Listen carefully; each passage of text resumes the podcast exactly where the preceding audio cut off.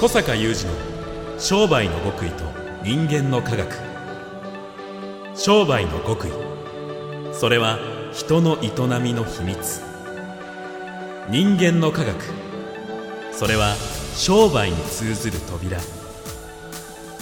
ここでは学術研究と現場実践を併せ持った小坂雄二独自の視点からあなたの仕事と人生に役立つ情報をお伝えします。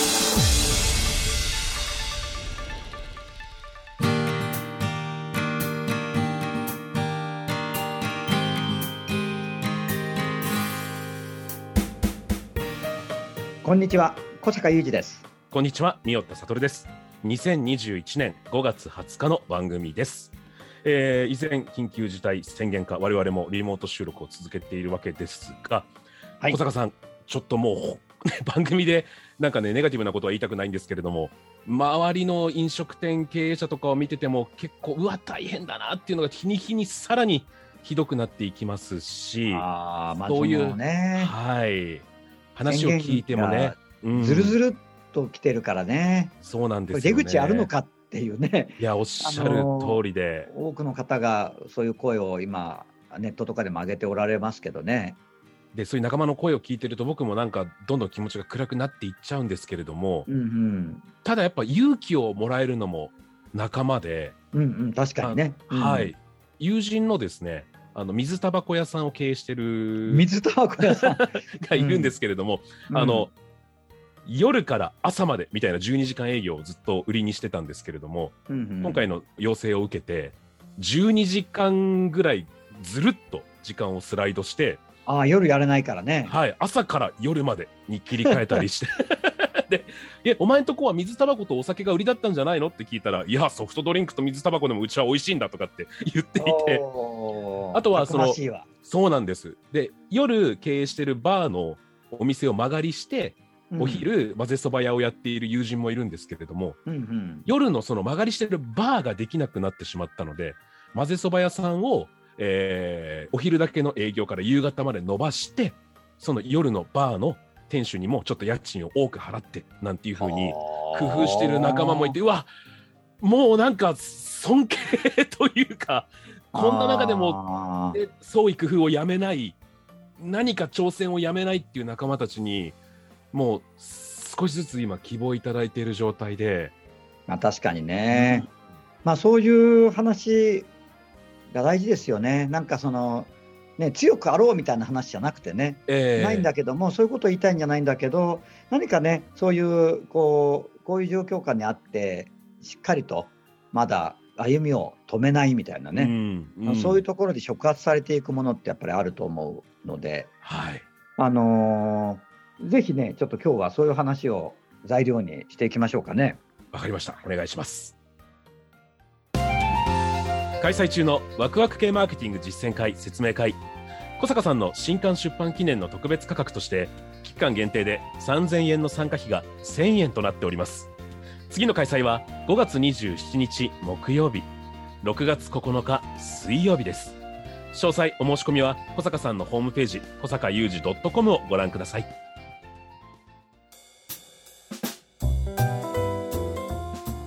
さ僕も日々痛感していますがやはりこんな中でもね勇気をもらえるのは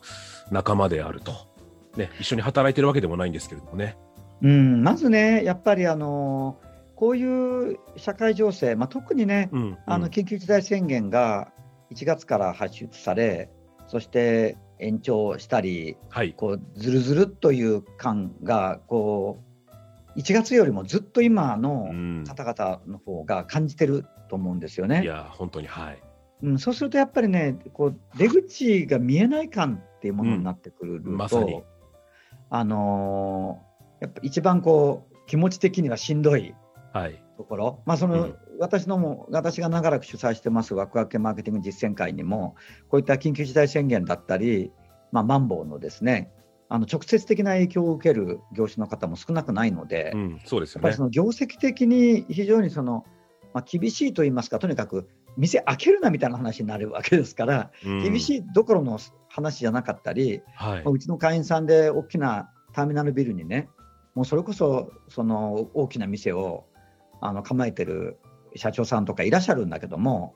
まあ、その大きな商業施設の中の大きな店なので、テナントっていう扱いになるので、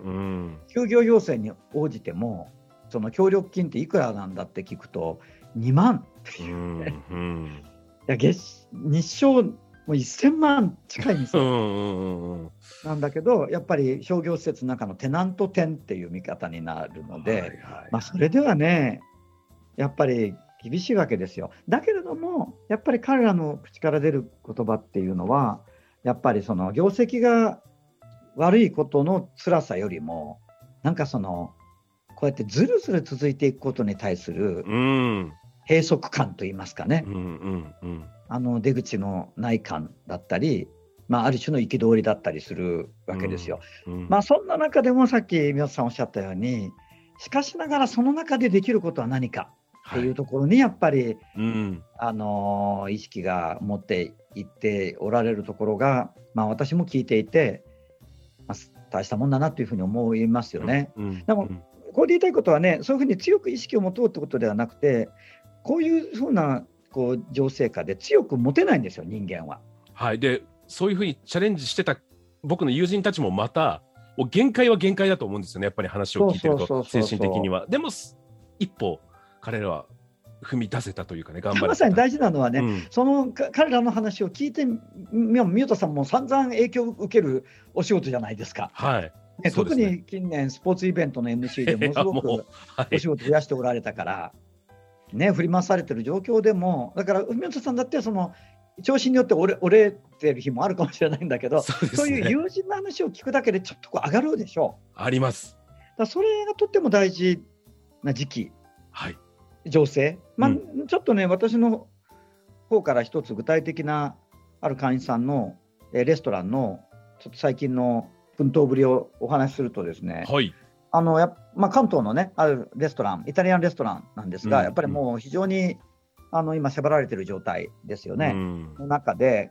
特に関東、あるいは東京とかの飲食店なんて、多分もう今年入ってから、まともに営業できてる日ってないんですよね。うん。うん、でそんな中であの今までやったことのないイベント、まあ、それこそさっきのあの水タバコ屋さんの友達じゃないけど、はい、あの基本イタリアンレストランなんで本当ディナーメインなんだけど、えー、そうですよね。朝から焼きたてパンを売るみたいなね、えー、パン屋さんじゃないんだけど、はい。まあ、考えてみると自家製パンフカッチャとかあるから、うん、イタリアンレストランなんで、うん、まあ、そういうあのイタリアンパンみたいなね、うん、やつをもう用手してこねてこだわって作って、朝から売りますみたいなね。でそれを既存のお客さんにあのこう案内してで、まあ、感染対策のことも配慮しないといけないからね。うわーっと集めちゃえばいいのかってことでもないってとこもちゃんと考えて、うんうん。うん、それでうわっと密になったりしないようにいろいろ工夫して、うんうんうんうん、でもすごい不安で本人はやったことないし、うんうん。パン屋じゃないし、うん、いつも料理を食べに来てくれるレストランが朝からパンを売りますって言ってどうなのかみたいなことを思いながら準備をしていたって、まあ、ちょうど今私の手元にそのレポートがあるんですけども。で不安こうこう書いてあります。具体的に言うとねしかもそれをやっぱやろうとそういうことやろうと。このままじゃなんか不安に押しつぶされちゃうと思って、やろうと決めて告知したのが6日前でね、はい、そのやると決めた日の、6日前に告知して、いやーだけどこれ来るわけないよなってこう心の中で不安で不安でつぶやいていましたって書いてある、うんうんうん、ですが仕込みしている前日に1本の電話がお客様からねワクワクして眠れないんだけどっていう話だったと、えー、ここでちょっと上がってね。はいはいはい。でまあ前夜の8時に8時までですから8時に店を閉めてそれからとにかく朝までもう延々とこねて焼いてはいもうすべて手ごね心を込めてパンをひたすら焼きましたと。うんうんうんうん、そして全てが終わって開店11時、まあ、扉を開けて驚いたと、もう本当に続々とたくさんの方が来てくれて、そして人数制限をしながら、あの感染対策をしっかりやりながら、えー、開店して、まあ、ほどなくですね、商品は全て完売と。で今回は、まあ、チラシを打ったりしたわけじゃなくて、うん、あの既存のお客様の限定された方にまずはねご案内したということなんだけどそのご案内した方のこのなどれぐらいの割合の方が来てくれたかって驚異の65%。えー、ねえしかも当日は来られなかったけど行きたかったとかいうお声をいただいた方も含めると80%以上のお客様がえー、いうことがここにこう書いてありますけど結果として全ての課題がクリアされ不安が希望へと変容した瞬間でしたと。この、なんでしょう、飲食店で考えても、例えば私ね、ステージなんかも、あの自分で俳優で出たりもしますそういう集客っていう意味で考えても、うんすごい割合ですよね、それは。すごい割合です。すごい割合です。普通チラシ巻いてうん。本当にそれが反応が本当0コンマスーパーとか言われてるようなことですから、えね、実際に来店して購入した方が告知された告知した方々の65%これ別に10人や20人に告知告知してるわけじゃないのえで、うん。うん。65%そして動いてくれた方は80%以上そして、ね、お客様のこういう声をいただいたとこ書いてあるんですけどはい。そうなんだよこれを待ってたんだとかね次いつやるの早くねとかね、うん。いやもっと早くから並んどくべきだったとかねうんだからこの店好きなんだよとかね私のためにもっと焼いてとかね、うんやっぱりシェフのファンでよかったとか、もう、絶大なお声ですよ。泣けます。泣けるね。だからね、まあ、私が言いたいことは、まあ、こういう話が、まず、こういう話に触れることが大事で、うんうんうん。まあ、願わくば、先ほどの宮田さんのように、はい。こういう話を、まず今ね、こうやってポッドキャストを聞いてくださった方にはしたいし、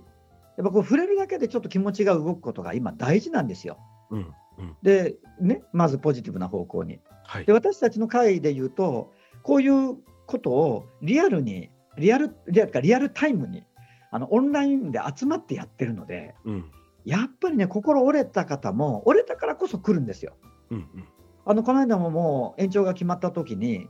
あの直後にオンラインミーティングあのひ頻繁にやってるので私がホスト役でねもうさすがに心が折れそうって言ってバーの方とか大阪のバーの方とかあのなんて言ってそこに来るかチャットになんて書き込むかっていうともう折れそうなのでエネルギーもらいに来ましたってやったもらえるんだよね、はいはいはいはい。そういう話を聞いたからって言って別にあの営業していいよって許可が下りるわけでもないし売り上げが上がるわけでもないね。わけでもないんだけうんど、でもそこが大事なんですよ。うん、うんわかります。うん。もうおあの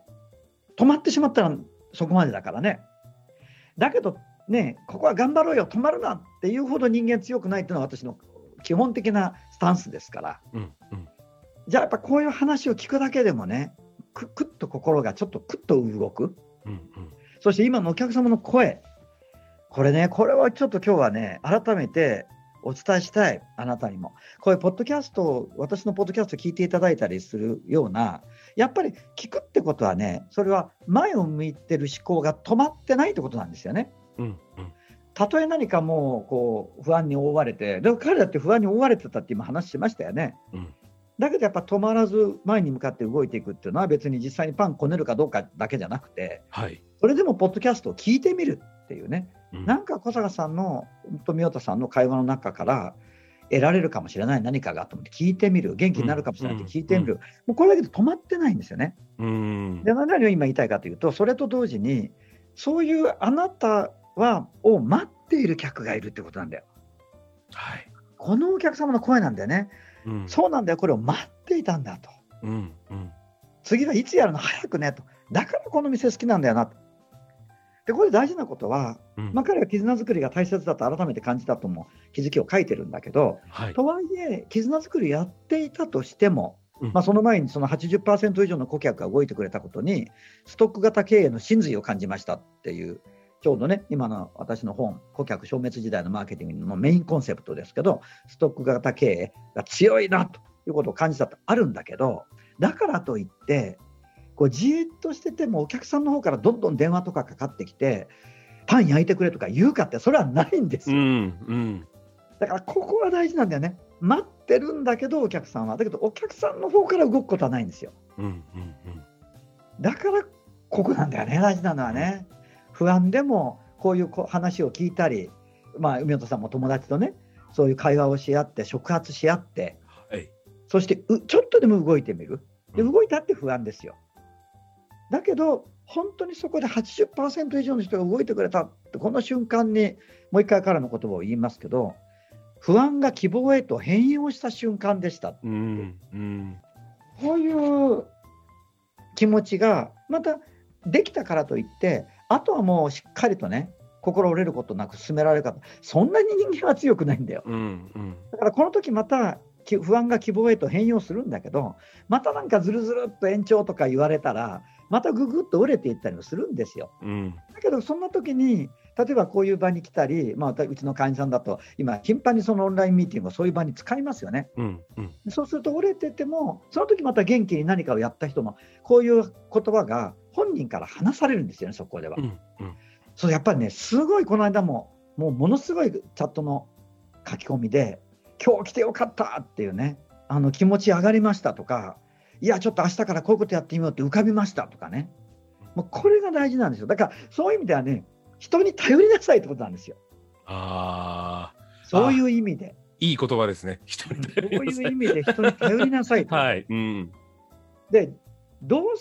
やってこの状況を突破していこうか生き延びていこうかっていうのはやっぱり最終的には彼も自分で考えたんだよね、うん。うん、私が彼にパンを焼きなさいと指導したわけじゃないから。うん。自分で考えた。だからそこは人に頼れないんですよ。だから多くの場合ねこういうその先行きがもう本当に読めない何やったらいいか分かんないっていうような状態になってきた時にあの何をやったらいいかって考えるところ人に頼ろうとする一方でうん。こういうそのいい場に接触しないっていうかいい機会に触れないっていうかね。一人で悶々と考えて悪い方方向に思考が転がっていきながら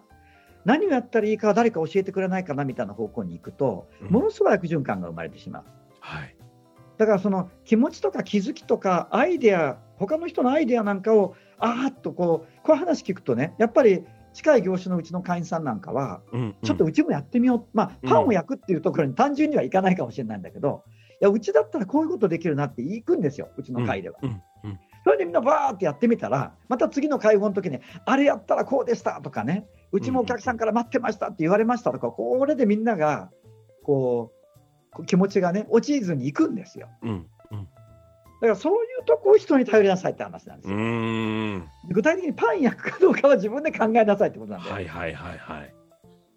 うんそこなんだよね。だから彼はね、今回このレポートの締めに、はいこう書いてあるね、最後に、最後にって書いて、あの題して、今回のイベントですが、最終的に開催してよかったなと思ってますと。考えるだけで行動しないと結果は出ないんだなと感じていると、うんそして今までに感じたことのない世界を見ることができたと。うんだけどそれは創発する仲間がいて、小坂先生の指針があって初めてできたことだと思ってます。うん本当にありがとうございます。ねやっぱもう孤独な時にこそ創発とか 思い出したいですね。え、そう刺激し合える仲間うん、刺激し合える仲間っていうのはね、みんながなんかその強い状態を保ってて、みんながどんどんポジティブなことを言い合ってるっていうことを言ってんじゃないんですよ。うんうんうんかといって、みんなが弱ってる状態のまま、弱ってることを語り合ってるわけでもないんですうんうよ。んうんだから誰かが元気元気で誰かが弱ってるみたいなね。うんそういうふうにして人は頼り合うんですよ、こういう時は。ああそうですね。それすごく痛感した一年でもありましたしね。ねえ、今年はもう前回のこの番組でもね、国に戦略性と平坦がないみたいなちょっと言い方を会員さんにはしてるんですけど、だからもう頼れないよと、いろんなことをね、えーうんうん期待してもよくないよということを言っておるわけなんですが、会員さんにはより厳しい言い方でね、うんうん。まあ現実を見つめるみたいなことですけれども、はい。でもやっぱりそういう今年また1年をねあの過ごしていくわけだから本当にねあの今申し上げてる意味であの人を頼ってほしいですね。うん。うん。ということを今日はその具体的な一つねあのとあるイタリア関東のとあるうん。イタリアンレストランさんの事例をちょっとね題材にさせていただきながら、はい。えーお伝えをさせていただきました。いや非常に素晴らしい事例といいますかねうん一つのもう事実ですよね。はい、事実ですね。はいそしてねあの本当にあなたを待ってる人がいるっていうことを、あの常に心にどこかに置いておいていただきたいと思いますね。はい私も肝に銘じておきます。ありがとうございます。小坂雄二の商売の極意と人間の科学。ここまでのお相手は、小坂雄二と三代田悟でした。